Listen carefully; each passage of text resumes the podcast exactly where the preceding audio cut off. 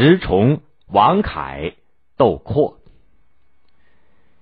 晋武帝司马炎统一全国以后，自认为功劳巨大，因此生活荒淫，花天酒地。他手下的大臣们更是吃喝玩乐，无所顾忌。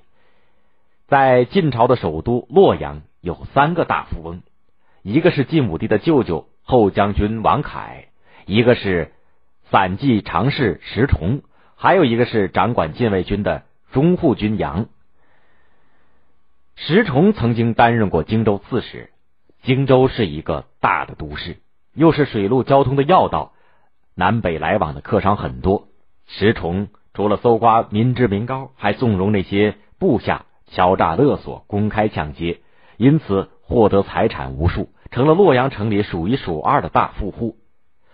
为了炫耀自己的豪富，石崇特地派人到全国各地采集珍贵的奇花异草，在住宅的旁边造起了一座有鲜花簇拥着的金谷园。园里面又造了一座精致的绿珠楼，里面有他用五斗珍珠买来的歌女。石崇有一个朋友叫做刘石，有一次去拜访石崇，突然感觉到肚子很疼，连忙去上厕所。一进了厕所，只看见里面有一张大床，挂着漂亮的纱帐，铺着华丽的垫子，两个侍女各立在一旁，手里拿着香囊。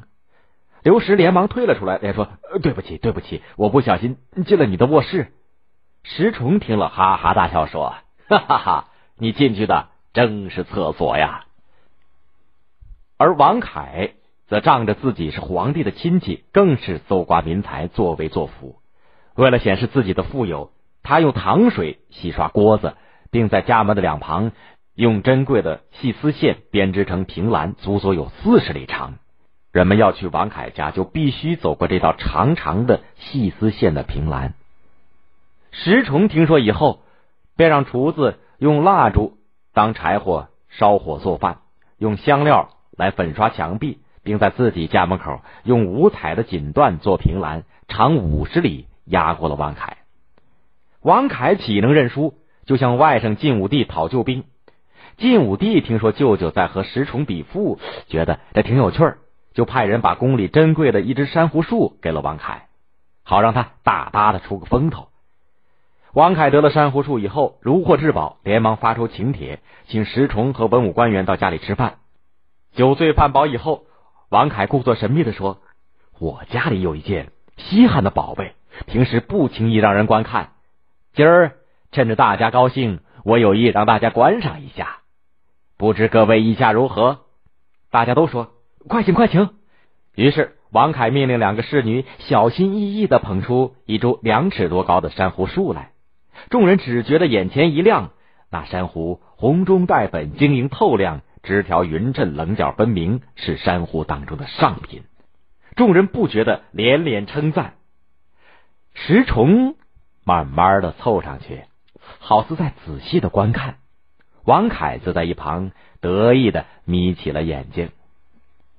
说时迟，那时快，只看见石崇随手操起桌边的一件装饰品，朝那个珊瑚树上重重的一击，那株珊瑚树立刻粉身碎骨，散落了一地。周围的官员大吃一惊，王凯更是气急败坏，一把揪住石崇，要他赔。石崇仰天大笑说：“ 哈哈哈哈！好，好，好，我赔，我赔！”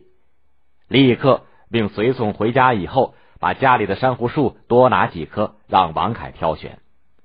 不一会儿，一群随从搬来了十几棵珊瑚树，只看见棵棵高大挺秀、晶莹剔透，比起王凯的那棵要胜上好几倍。周围的人指着这棵看看那棵，目不暇接。王凯这才明白，自家的财宝确实抵不过石崇，只得作罢。西晋王朝上上下下如此穷奢极欲、荒淫腐败，江山怎么会持久呢？